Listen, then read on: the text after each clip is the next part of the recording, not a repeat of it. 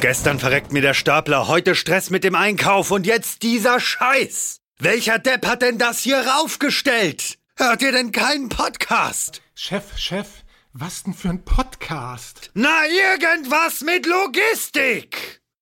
Irgendwas mit Logistik. Der Podcast mit nicht immer ganz wissenschaftlichen Themen. Rund um die spannende Welt der Logistik. Präsentiert von Andreas, Jens und Thomas.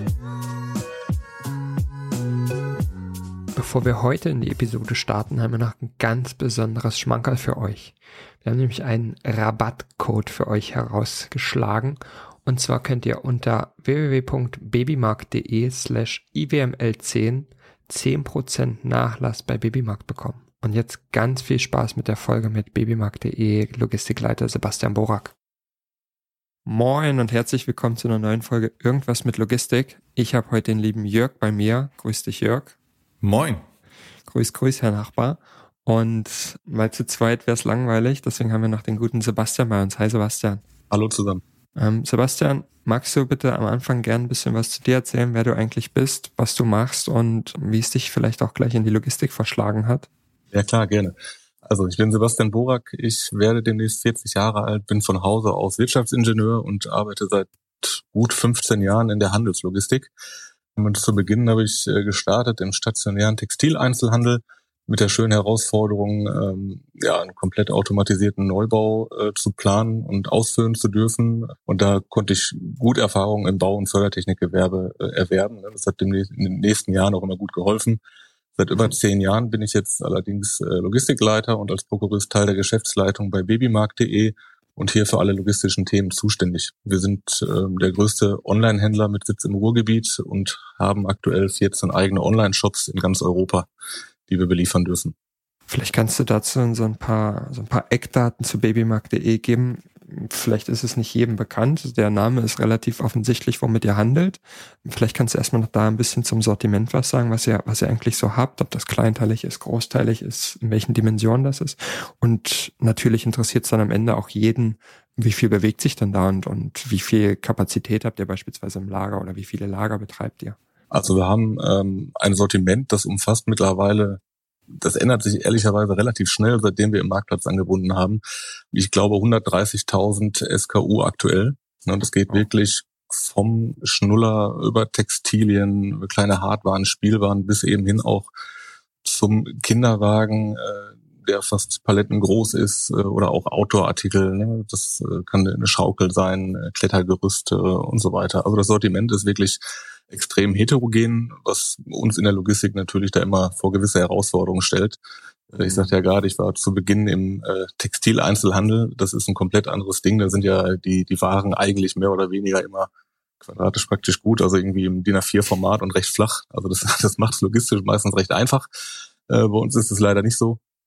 Da gibt's dann durchaus auch gemischte Warenkörbe zwischen äh, ja, Schnullern, Bobbycars und Autositzen. Und das musst du halt irgendwie alles zusammenführen äh, in der Kommissionierung und am Ende auch verpackt kriegen. Ich bin ja noch so ein richtig klassischer Zeitungsleser, also wirklich mit äh, Print, Digitalmedien und kein Digitalmedien, sondern wirklich Print. Nee, wirklich. Also jeden Morgen kommt meine Zeitung, äh, lese ich so ein bisschen, trinke noch einen Kaffee dazu und alles gut ist. Also ist so meine Routine jeden Morgen. Und da lese ich jedes Mal oder öfter, dass es einen Babyboom gab, jetzt während Corona. Habt ihr das auch gemerkt? Ja, das ist äh, tatsächlich liefern ein bisschen unterschiedliche äh, Statistiken dazu, aber unterm Strich, glaube ich, lässt sich festhalten, dass es einen Anstieg gab. Ne? Und wir haben aber nicht nur dadurch, äh, generell durch die ganze Corona-Thematik die letzten beiden Jahre einfach das, das Wachstum äh, stärker forcieren können, als es geplant war. Das hat uns gute anderthalb, zwei Jahre weiter nach vorne gebracht. Wir haben eigentlich die letzten, ja, sagen wir mal, sieben Jahre stetig ein Wachstum von zwischen 25 und 30 Prozent hinlegen können. Und die letzten Corona-Jahre haben uns da deutlich äh, nochmal nach vorne katapultiert. Dementsprechend haben wir aber auch Herausforderungen natürlich in der Logistik zu bewältigen. Ne? Also das, das war jetzt nicht ähm, ohne weiteres zu erledigen, wie, wie in vielen anderen Bereichen sicherlich auch. Aber wir haben das unterm Strich extrem gut hinbekommen. Man muss ja schon sagen, 30 Prozent pro Jahr ist natürlich auch schon eine Hausnummer, ne? Also vor der Pandemie. Das ist auch schon sehr, sehr ordentliches ja. Wachstum. Ja. Ähm, was mich mal interessieren würde, du hast gesagt, ihr habt 130.000 SKUs im Shop, die ihr aktiv habt. Sind das auch Artikel, die ihr weitestgehend auf Lager habt? Oder sagt ihr zum Beispiel, du hattest das Beispiel Klettergerüste ähm, angesprochen, ist das für euch dann eher ein Streckengeschäft, wo du sagst, okay, das will ich eigentlich gar nicht im Lager haben? Ich kann mir vorstellen, das ist jetzt auch kein Standard-Palettenartikel. Also wir, wir, sind in der Logistik da wirklich für alles aufgestellt. Wir haben ähm, logischerweise aber da Artikel, die wir, die sich nicht ganz so schnell drehen und groß sind, die äh, gehen viel über Dropshipment raus, also über Strecke. Mhm. Und seit kurzem haben wir zusätzlich zum Dropshipment auch das Marktplatzmodell. Das heißt, als äh, Hersteller oder Händler kann ich mich auch ähm, im Marktplatz bei uns bewerben. Wir suchen die Artikel aber auch mit aus. Es ist jetzt nicht wie bei Amazon, dass da einfach ja gefühlt alles hochgeladen werden kann und ich dann bunten Gemischtwarenladen habe, sondern wir gucken da schon auf die Qualität und äh, das hilft uns einfach, die Auswahl und das Sortiment noch zu verbreitern und äh, unsere Leger nicht äh, ja, exorbitant zu vergrößern. Wie ist das denn? Ihr habt 130.000 SKU im Lager und ihr habt, ich sag mal, vom Schnuller bis zum Kinderwagen alles. Ist das nicht so, dass es super schwierig ist, das unter einen Hut zu bekommen? Äh, einfach von der Logistik her? ich habe jetzt die Frage vom Andreas gerade nicht vollständig beantwortet. Also die 130.000 teilen sich ganz grob so auf, auf dass wir ich glaube, aktuell um die 85.000 SKU im Lager haben und die anderen werden über Dropshipment oder Marktplatz vertrieben. Okay, habt ihr es dann auch so aufgesplittet, eben Dropshipment eher die größer volumigen Artikel und dann eher die kleiner volumigen Artikel habt ihr bei euch selber im Lager oder gibt es da keine so harte Trennung? Das kannst du so hart gar nicht trennen. Das, es kommt eher ein bisschen auf die Umschlagsgeschwindigkeit an. Ähm, aber grundsätzlich ist es schon so, dass wir Speditionsartikel gerne aus dem Lager rauslassen. Das bringt einfach nochmal eine gewisse Komplexität mit sich. Aber um da auf deine Frage nochmal zurückzukommen, wir haben aktuell drei Logistikstandorte. Davon sind zwei für den Versand ausgelegt. Die liegen beide äh, in, in Tschechien relativ grenznah, damit wir auch ähm, Europa und gerade Deutschland als Hauptmarkt äh, sehr schnell und zuverlässig bedienen können. Und hm. zwei haben wir deswegen, weil wir es wirklich getrennt haben. Einmal in ein Großteilelager, das sich, äh, Großteil definiert sich bei uns mehr oder weniger dadurch, dass man sagt, das ist ein Artikel, der ist relativ groß, in der Regel original verpackt. Und wenn ein Mischwarenkorb äh, bestellt wird, also ein kleiner Artikel und ein großer, dann würden sowieso zwei Pakete verschickt werden. Dann tut es also auch nicht weh, wenn der woanders liegt und von da aus separat verschickt wird. Das mhm. andere Lager, das ist äh, unser Kleinteile-Standort im wunderschönen Erzgebirge im Rom, in Chomutov. Da haben wir dann eine große Mezzaninanlage mit Fachboden, äh, wo wir die ganzen Kleinteile lagern, aber natürlich auch eine sehr, sehr große Palettenanlage. Da natürlich alle Kleinteile, die, die schnell drehen und gut laufen, dann auch im Palettenbereich angeliefert werden. Wie ist das Thema Automatisierung bei euch? Du hattest ja vorhin schon mal gesagt, dass du ähm, Automatisierungserfahrung gesammelt hast bei der vorherigen Station. Ist das jetzt schon auch wieder eingeflossen oder seid ihr noch in so einem Wachstumsszenario, wo ihr sagt, okay, aktuell hat es noch keinen Sinn gemacht, machen wir es später oder wie sieht euer Lager so aus? Ja, ehrlicherweise haben wir es irgendwann aus der Hand gegeben. Also die Standorte sind mhm. ähm, von äh, drei PLern betrieben. Entsprechend haben wir da jetzt nicht den direkten Einfluss drauf. Wir, wir, kommen ursprünglich daher, dass wir in Dortmund mal am Zentrallager hier alles komplett selbst abgebildet haben. Also andersherum, als viele das tun. Erst outsourcen und hinterher wieder rein haben wir es von Anfang an selbst gemacht und irgendwann wurde einfach die Immobilie zu klein und aufgrund noch eines lange laufenden Mietvertrags haben wir uns dazu entschieden, äh, Teile rauszugeben. Und äh, ich sag mal gerade in, in Tschechien äh, hätten wir das Thema eigene Entity und so weiter. Das wollten wir uns dann mhm. noch nicht ans Bein binden. Deswegen ist Kontraktlogistik da wirklich für uns aktuell das Ding, was wir weiter verfolgen. Was war da so der Haupttreiber für euch? War es wirklich eher so ein, natürlich ein Kostenthema, ist das erste, was da so im Kopf kommt, aber war es eben auch ein Komplexitätsthema, dass ich gesagt habe, okay, äh, das ist eben sehr komplex. Du hast die SKU-Anzahl angesprochen, du hast auch die Wachstumsfaktoren angesprochen, die jedes Jahr dazukommen, dass ihr euch eher auf eure Kernthemen fokussiert bei BB Markt und nicht auf die Logistik? Also im, im Kern hat das wirklich zwei Gründe. Du hast in Tschechien eine wesentlich höhere Flexibilität übers Wochenende, was du in äh, Deutschland nicht hast, aufgrund der Regularien. Ähm, jetzt immer den, die typische Welle, die wir an Aufträgen haben, die entstehen üblicherweise über das Wochenende. Bedeutet, du hast, äh, wenn du in Deutschland bist, am Montag einen Riesenberg und musst ja circa 40 Prozent der Aufträge am Montag abarbeiten und hast hinten raus am mhm. Freitag mhm. kaum noch was zu tun. Das entschärfen wir insofern in Tschechien, dass wir am, äh, standardmäßig am Sonntag arbeiten. Das ist jetzt in Tschechien auch nicht ganz unüblich. Da haben auch durchaus die Geschäfte oftmals am Sonntag offen, gerade im Lebensmittelbereich. Das heißt, für die Menschen ist es üblich, dass sie am Sonntag schon arbeiten. Ähm, dafür oft dann Freitag eben nicht. Die haben trotzdem eine Fünf-Tage-Woche die Kolleginnen und Kollegen, die dort arbeiten. Aber ich habe dadurch, dass ich den Sonntag voll mitnehmen kann, am Montag eigentlich äh, ja, alle Aufträge vom Wochenende rausgebracht. Ne? Und das ist einfach mhm. ein äh, Flexibilitätsthema und auch ein Effizienzthema. Und dazu kommt natürlich, dass die Lohnkosten in Tschechien, äh, als wir uns damals entschieden haben, das war im Jahr 2014 äh, extrem niedrig waren. Die sind ähm, seitdem auch überproportional stark gestiegen, aber trotzdem sind wir dann natürlich immer noch weit entfernt von deutschen Löhnen. Mhm. Ja, es soll ja auch bald diesen EU-Angleich geben, also auch in Tschechien, dass irgendwann mal auf ein gleiches Niveau kommt, was vielleicht auch mit Deutschland vergleichbar wäre. Aber klar, ähm, kann ich kann ich sehr gut verstehen, auch der Ansatz eben den Sonntag äh, zuerst zu nehmen, weil eben der Peak am Wochenende natürlich immer reinkommt, weil alle zu Hause sitzen auf dem Sofa und dann bestellen, ist, ist absolut verständlich. Wie geht ihr denn mit dem Wachstum noch speziell um? Du hast die SKU-Anzahl angesprochen ähm, oder auch Mitarbeiterprobleme. Wie ist das bei euch? Welche Herausforderungen habt ihr sonst noch? Also die Hauptherausforderung des Wachstums stellt sich eigentlich immer wieder in der Fläche dar. Ja, also mit ähm, weiterem Wachstum ist es glücklicherweise nicht so, dass wir eins zu eins die Fläche mitskalieren müssen. Aber ich sage jetzt mal, bei 30 Prozent Wachstum müssen wir schon irgendwo 15 Prozent Fläche dazu nehmen. Eine gewisse Erhöhung der Lagerumschlagsgeschwindigkeit ist ja Gott sei Dank schon da. So müssen aber die Logistikstandorte entsprechend planen und schauen, dass wir Erweiterungsflächen haben, die wir dann auch, äh, auch ziehen können. Ne? Und das ist teilweise halt nicht so einfach. Man muss halt schauen, dass man da irgendwo in ein Lager reinkommt. Ähm, für ein Multi-User-Lager sind wir da oftmals schon zu groß, das erweiterbar ist und dass ich die Flächen äh, mhm. vorhalte, ohne sie direkt zu bezahlen.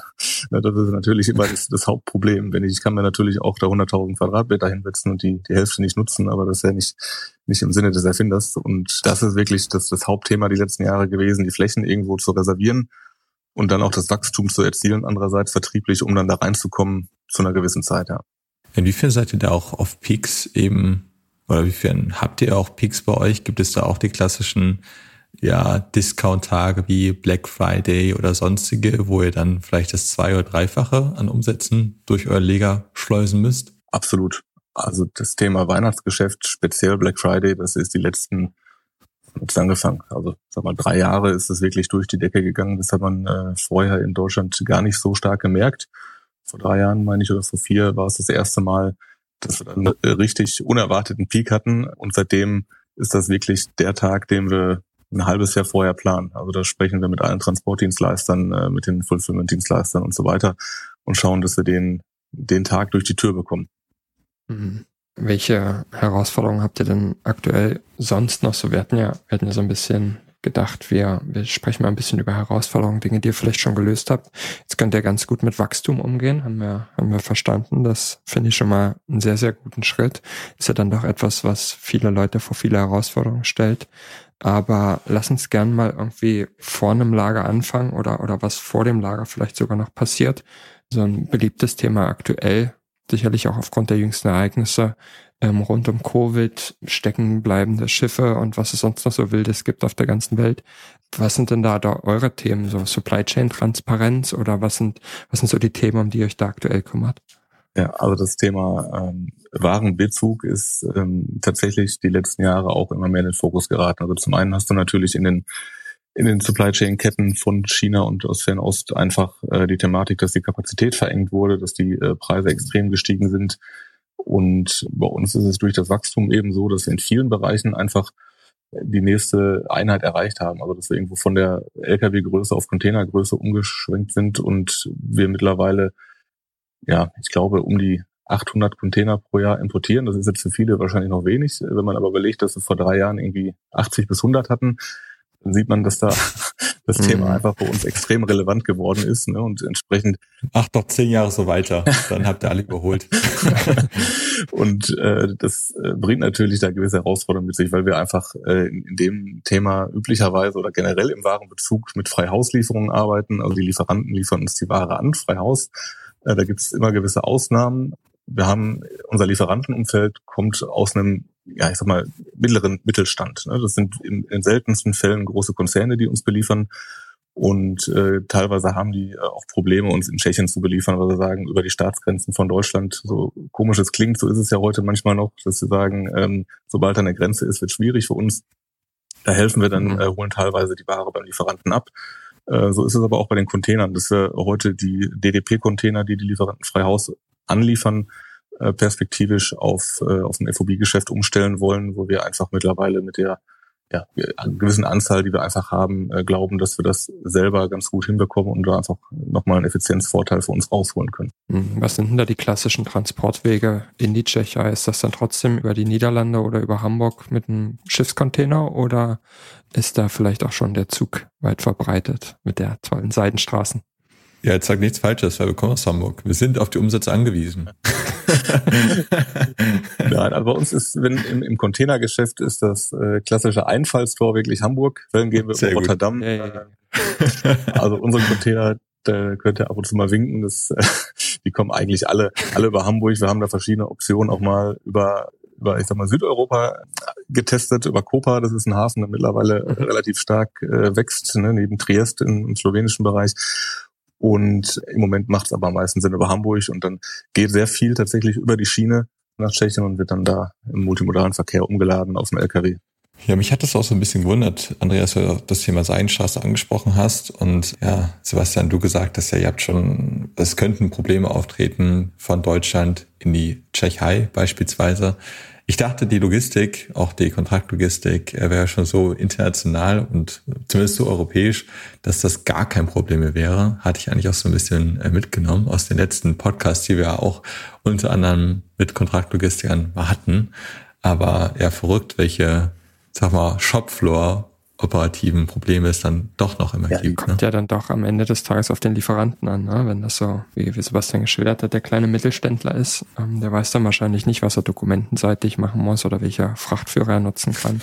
Ja. Würde ich jetzt zumindest mal so schätzen. Das ist es, ja. Ähm, die Kontraktlogistik ist ja weniger das Problem. Das ist wirklich äh, im Bereich der Lieferanten, die dann teilweise ähm, einfach die Erfahrung nicht haben. Ne? Dann habe ich das, das Umsatzsteuerthema, das ein, das ein bisschen anders ist im äh, Cross-Border-Bereich. Aber da stehen wir auch den Lieferanten immer gern zur Seite und helfen, wenn da, wenn da Fragen, Probleme sind. Und im Zweifel bekommen wir das auch immer hin, dass wir die Transporte selber organisieren und ähm, ja, die, die Ware dann mhm. über unsere Dienstleister in die Lega zuführen. Aber echt verrückt, ne? ist alles so vernetzt, man kann eigentlich alles tracken, könnte alles tracken. Doch, was du angesprochen hast, Umsatzsteuer oder sonstiges. Es gibt ja eine Million Hürden, die auftreten könnten, wenn ein Dokument eben auch nicht richtig ausgefüllt ist, dass einen dann doch bei einer Polizeikontrolle oder irgendwo anders stoppen könnte.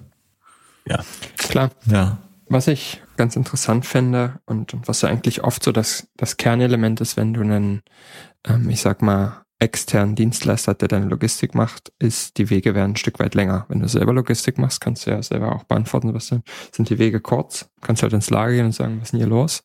wenn das ein Dienstleister macht, sind die, sind die Wege immer etwas länger.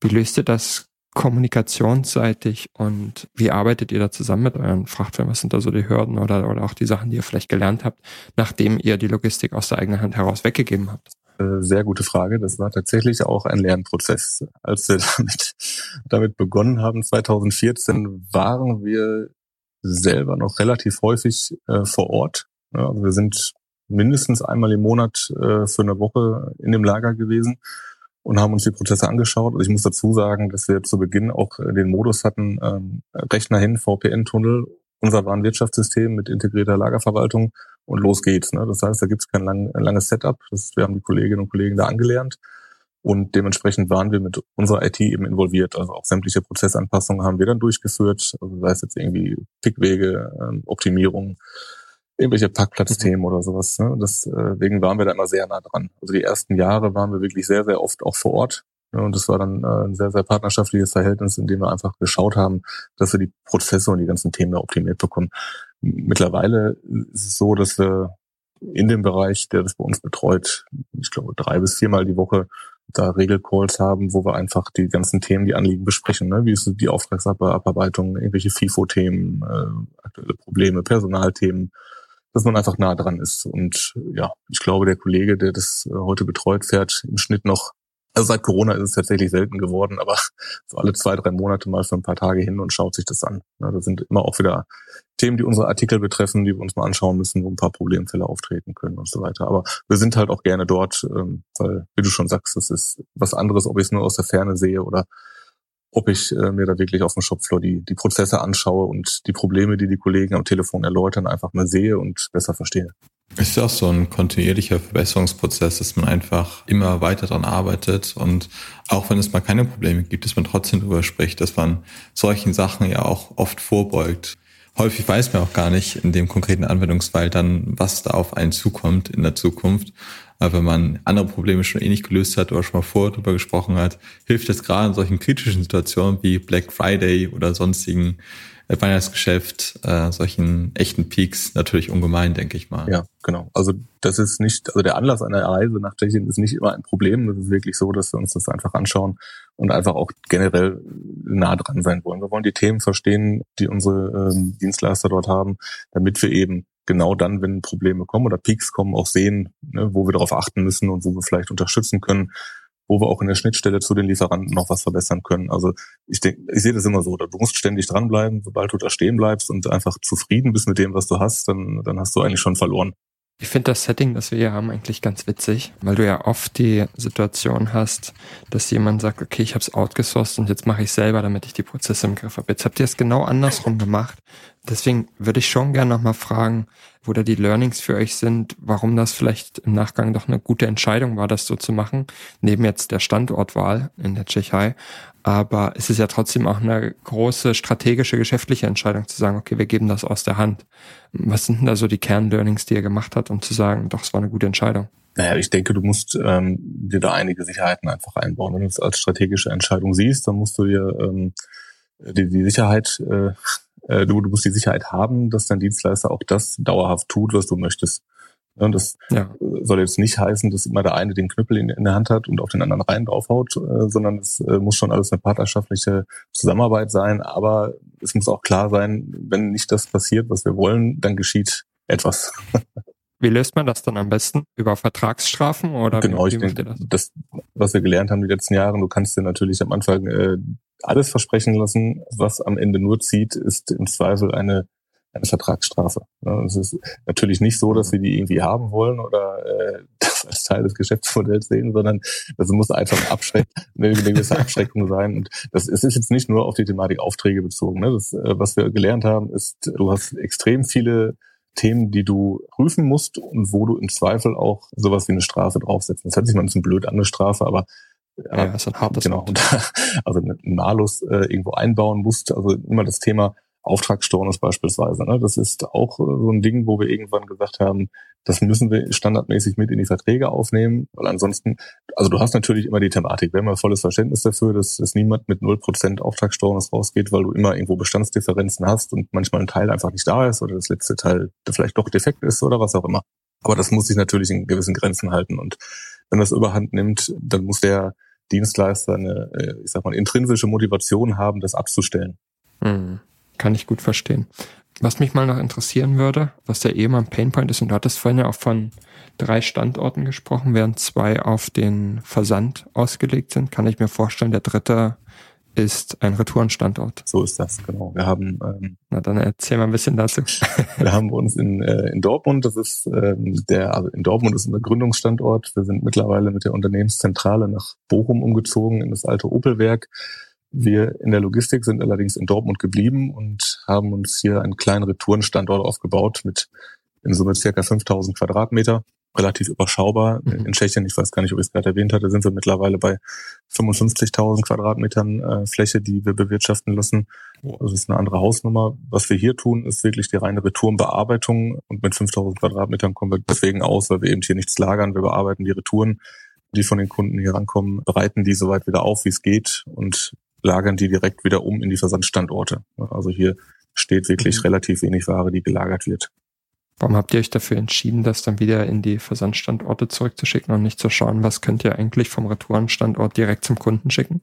Das haben wir am Anfang geprüft und das Problem ist einfach, dass du extrem viele Mischwarenkörbe oder Mischsendungen erzeugst und dann für einen Auftrag zwei Pakete verschickst. Das ist zum einen relativ wenig nachhaltig und zum anderen einfach auch nicht wirtschaftlich. Deswegen äh, macht es mehr Sinn, im Balk die Waren dann zurückzulagern in die Ursprungsversandorte und von dort wieder zu verschicken und in den Kreislauf einzuführen. Mhm. Wie sehen Retouren bei euch aus? Ist ja natürlich kein schönes Thema, weil es A, sehr viel Aufwand verursacht, Retour wieder aufzubereiten, natürlich je nach äh, Segment unterschiedlich, aber auch nicht alle Artikel A-Artikel sind, die man direkt wieder verkaufen kann oder B-Artikel sind, die man so ein bisschen aufbereiten kann, dann wieder verkaufen kann, sondern es wahrscheinlich auch ein paar C-Artikel gibt. Jetzt können wir natürlich die eher negativen Beispiele, wo es aber auch gar nicht anders geht, so im Fashion-Bereich und sonstiges. Wie sieht das bei euch aus? Gerade so, wenn ich an Hygieneartikel oder wie Schnuller denke, was ja wahrscheinlich so ein A-Runner wäre, aber auch so ein größer Artikel wie Kinderwagen denke, habt ihr da hohe, ganz hohe Retourenzahlen oder eher so, ja, ich sag mal im mittleren Bereich, niedrigeren Bereich? Also dein, dein erstes Thema aufzugreifen, die Retouren, die gehören ja einfach zum Geschäftsmodell. Ne? Das ist jetzt nichts, was wir irgendwie blöd finden. Das gehört einfach dazu. Also du, du bist im Onlinehandel unterwegs und dann hast du auch Retouren. Wir sind da glücklicherweise gut aufgestellt. Wir haben eine Retourenquote, die liegt unter zehn Prozent da tun wir auch alles für, dass die relativ niedrig bleibt. Also ist, da geht es wirklich um Produktqualität, um die Prozesse, die gut sein müssen. Äh, es muss alles sauber funktionieren in der Kommunikation zum Kunden. Also unterm Strich äh, nennen wir es immer exzellenten Service, gute Produktqualität und dann hat der Kunde wenig Grund, eine Retour äh, zu uns zu senden. Also und die, die Retouren, die hier ankommen, mhm. die ähm, sind natürlich dann auch im kompletten Spektrum vom Schnuller, wie du sagst, bis hin zum Kinderwagen. Und da unterscheiden wir grundsätzlich haben wir zwei verschiedene ähm, Abarbeitungslinien, äh, Teilen nach Klein- und Großteilen. In, Im Kleinteilebereich ist es wirklich relativ simpel zu bearbeiten. Ähm, da hast du dann viel Textil. Ne? Wir haben ja auch relativ ähm, einen hohen Anteil an, an Mode, was dann auch wieder einen äh, erhöhten Anteil hat. Die Dinge sind in der Regel einfach äh, aufzubereiten. Was komplex ist, sind diese großen Artikel, Kinderwagen, Autositze, da musst du wirklich die Funktion prüfen oder an, an ein Babybettchen, die bauen wir hier wirklich auf, schauen, ob da wirklich noch alle Halterungen einrasten. Und da brauchst du einfach viel mehr Platz für und die ganze Retourenabwicklung ähm, ja, ist, ist einfach anders als im Kleinteile-Segment. Und das ist auch extrem aufwendig. Ne? Wenn du dir vorstellst, dass du so einen ganzen Kinderwagen aufbauen musst, äh, ich weiß gar nicht, wie viele verschiedene ja. wir davon haben, dann musst du auch erstmal wissen, wie man den aufbaut, was wo, wo einrasten muss. Das ist auch eine Know-how-Frage, ne? Genau. Und das, auch, auch das ist genau der ja. Grund, warum wir das selber machen. Das ist jetzt äh, nicht wieder Versand, ich sage mal, mal nach Zahlen und kommissionieren nach ERN-Codes. Hier musst du wirklich schauen, äh, du musst ein Know-how haben über die Artikel, wie baue ich was auf, was, worauf muss ich achten, was ist oft kaputt und so weiter. Und am Ende müssen wir die Ware, auch wenn sie noch in Ordnung ist, wieder so aufbereiten, dass es wieder A-Ware ist. Das heißt auch umverpacken. Wir haben eine eigene Umverpackungsabteilung, in denen wir dann auch die Kartonagen von den gängigsten Herstellern und gängigsten Artikeln im Original lagern. Bedeutet, wenn du jetzt als Beispiel in einem Bobbycar, so ein klassischer Geschenkartikel, der in einem Wundkarton verschickt wird, wenn du den einfach in einen Standard braunen Karton umverpacken würdest, dann würde der Kunde das zumeist nicht wieder als A-Ware akzeptieren. Ne? Da erwartet man schon, dass dann ein bunter Karton mit dem Bobbycar ankommt. Und das sind dann Artikel, die wir hier auch wirklich aufwendig wieder neu verpacken, damit die wieder als A-Ware eingelagert werden können. Aber in Summe ist es so, dass wir wirklich 95 Prozent als A-Ware wieder in den Kreislauf geben. Das ist ein, ein riesengroßer Anteil. Und ähm, die restlichen fünf Prozent, die werden auch nicht äh, weggeworfen, die werden äh, dann über Aufkäuferkanäle in der Regel ja nochmal mit einem zweiten Leben beglückt. Und mhm. Super spannendes Thema, wenn du, wenn du das gerade sagst mit, mit Aufkäuferkanälen und davor hast du das Wort Kreislauf benutzt. Es ist ja gerade, glaube ich, vor allem im Kindersegment, das ist auch meine eigene Wahrnehmung, schon häufig so, dass Dinge weiterverkauft werden und länger in Benutzung bleiben soll zumindest hoffentlich so sein und die Leute schmeißen nicht alles gleich weg. Ist das auch was, was ihr so als Trend seht, wo ihr vielleicht auch sagt, okay, da kann man vielleicht auch was draus machen und, da, und irgendwie so aktiver Teil dieser Kette sein, dass Leute irgendwie Dinge vielleicht zurückgeben können und als in einem B-Ware-Shop bei euch vertreiben können? Ist das was, wo ihr reinguckt oder eher nicht so? Also, zu, deinem, zu deinem Punkt erstmal kann ich bestätigen, ich habe selber zwei Kinder und meine Frau ist da in dem Bereich, gerade im Textilbereich auch sehr aktiv, weil es ja gerade in den jungen Monaten und Jahren wirklich so ist, dass die, die Kinder die Teile zwei, dreimal tragen und dann sind sie eigentlich rausgewachsen. Genau, Grüße an Mami Kreisel an der Stelle. sehr, sehr beliebte App bei uns zu Hause auch. Ähm, mittlerweile heißt sie, glaube ich, Vinted. Ja. Ähm, das ist mir durchaus auch sehr bekannt und ich sehe da auch äh, relativ viele Pakete ein- und ausgehen bei uns äh, zu Hause. ja, aber, aber das ist, ich sag, auf Geschäft bezogen, ist das ein Bereich, in dem wir uns äh, auf, ich sag mal, zumindest auf unserer Plattform äh, etwas raushalten. Wir geben die Ware dann äh, wirklich äh, zu ähm, dedizierten Aufkäufern und ähm, die wollen wir nicht direkt auf unserer Plattform verkaufen. Das, das sehen wir dann nicht ähm, als Teil unserer Plattformökonomie. Äh, mhm. Ja, ja, kann ich verstehen. Ähm, das spielt aber so ein bisschen in Richtung Nachhaltigkeit und ich glaube, aktuell gibt es auch da niemanden, der sich so ein bisschen da verstecken kann, wenn er Onlinehandel macht. Was ist denn bei eurem Kundenklientel sicherlich auch ein Thema sein wird? Und die Frage ist, was für Maßnahmen ergreift ihr denn? Neben wahrscheinlich Verpackung, schätze ich mal. Was sind also die Themen, die ihr, die ihr bearbeitet bei dem Thema? Das ist wirklich ein guter Punkt. Unser Kundenklientel ist klassischerweise die, äh, die äh, junge Frau, die demnächst äh, Nachwuchs erwartet und ähm, gerade in dem Segment hast du natürlich eine extrem hohe Aufmerksamkeit auf das Thema Nachhaltigkeit und ähm, auch bei uns liegt das wirklich von oben vom CEO bis äh, runter zu den Mitarbeitern überall im Fokus. Wir schauen, dass wir das machen, was wir können. Das fängt an bei äh, ja, Umstellung auf LED-Beleuchtung, ne? dass wir wirklich alles äh, sehr energiesparsam auch in den Lagerstandorten ähm, aufbauen. Im Kartonagenbereich, wie du es gerade sagst, wirklich die größte Herausforderung. Das liegt wirklich an der Anzahl der SKUs, die wir haben. Wir haben oder wir schauen schon, dass wir sehr, sehr viele nachhaltige Verpackungsmöglichkeiten schaffen. Kartonage ist so oder so aus recyceltem äh, Papier. Das ist, glaube ich, schon eine Variante, die wir immer haben und die auch gut ist. Dann gibt's Thema Folienbeutel beispielsweise für Textilien, ne, wo wir gerade in der Umstellung sind auf äh, nachhaltige Produkte, sei es denn äh, recycelte Folie oder auch Papiertüten ähm, oder Lieferscheintaschen, die aus Papier mittlerweile zu erwerben sind. All solche Dinge ähm, haben wir uns angeschaut und schauen, dass wir da die nachhaltigste Lösung implementieren. Was ich als große Herausforderung sehe, gerade schon angedeutet, ist das Thema Kartonage, also Versandkartonage zum Kunden. Da musst du einfach schauen, dass du wenig Luft verschickst und wenig ja, wenig Quadratmeter an Kartonagen, die unnötig sind. Und das ist bei so vielen Artikeln etwas komplexer, weil du weil du ähm, ja nicht 100 verschiedene Kartonagen am Packtisch haben kannst, äh, dass der Packer die Übersicht verliert. Und du musst halt schauen, dass du mit einer gewissen Anzahl an Standardkartonagen einfach ähm, alle Größen abdeckst. Und ja, das ist ein Thema, wo wir gerade aktiv dran arbeiten. Alternativ prüfen wir auch das ähm, Thema Packaging on Demand. Grüße an die Kollegen von Packsize mhm. oder Quadient, die da ähm, gute Lösungen entwickelt haben. Wo wir dann oft an die Grenzen stoßen, ist wirklich das, das Maximalmaß, ne? dass sie einfach ähm, ausgelegt sind auf gewisse Maße und äh, was dann für unser Sortiment teils wieder nicht ausreicht. Wenn du dann allerdings den Prozess umstellst, macht es wenig Sinn, das nur für einen ganz kleinen Teil zu tun. Äh, und nächste Frage ist, wie gehst du mit Peaks um und so weiter. Also ist wirklich ein Thema, wo wir gerade aktiv dran arbeiten und wo sich die nächsten Jahre auch, glaube ich, noch einiges am Markt entwickeln wird. Wo glaubst du denn, wird sich noch was am Markt entwickeln? Wenn du das gerade so schön gesagt hast, das eine Thema ist, ist nachhaltige Verpackung und das gescheit automatisch verpacken beispielsweise. Was sind dann so die Trends, die du aktuell beobachtest, wo du sagst, oh, das ist aber spannend? Ist für euch beispielsweise auch sowas wie schnellstmögliche Lieferung irgendwie noch ein Thema? Also ich meine, wahrscheinlich werdet ihr innerhalb von eines Tages zustellen können ähm, von einem Standort. Muss es noch schneller sein? Was sind so die Themen, die bei euch auf dem Schirm sind? Also wenn wir in die Richtung äh, Transportlogistik denken, glaube ich, dass das Thema, äh, sagen wir, Same-Day-Delivery ist bei uns eigentlich nie ein Thema gewesen. Bei uns geht es wirklich darum, dass wir vor allem dem Kunden ein Versprechen geben wollen, was wir einhalten. Da geht es um Zuverlässigkeit. Also es muss schnell sein, muss nicht am gleichen Tag sein und im Zweifel kann es auch zwei Tage sein.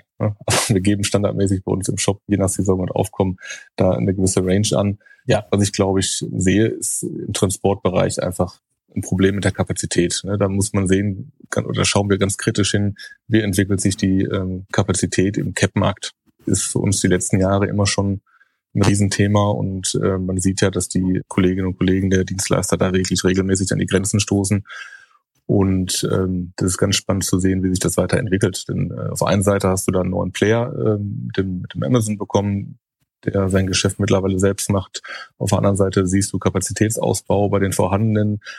Wenn du dir aber die prozentualen Steigerungsraten anschaust, die die abbilden wollen, dann entspricht das eigentlich nicht dem, was der Onlinehandel hergibt an Wachstum. Ja, deswegen ist das wirklich ein Bereich, wo ich sehr gespannt bin, wie sich das die nächsten Jahre entwickelt. Mhm. Alright. Ich glaube, das war ein interessanter Abriss und, ja. und spannend, was ihr bei, bei babymarkt.de so macht und wie ihr aufgestellt seid. Wie gesagt, ich finde vor allem spannend, dass ihr eigentlich den umgekehrten Weg vieler Unternehmen gegangen seid, von Insourcing zu Outsourcing. Finde ich super spannend. und würde sagen, bei der Wachstumsquote und bei der Kinderquote, die Jörg ja auch schon angesprochen hat, wird wahrscheinlich mehr und mehr ähm, Interesse bei euch laufen und wahrscheinlich noch mehr Wachstum eintreten. Vielen Dank, Sebastian. Gerne.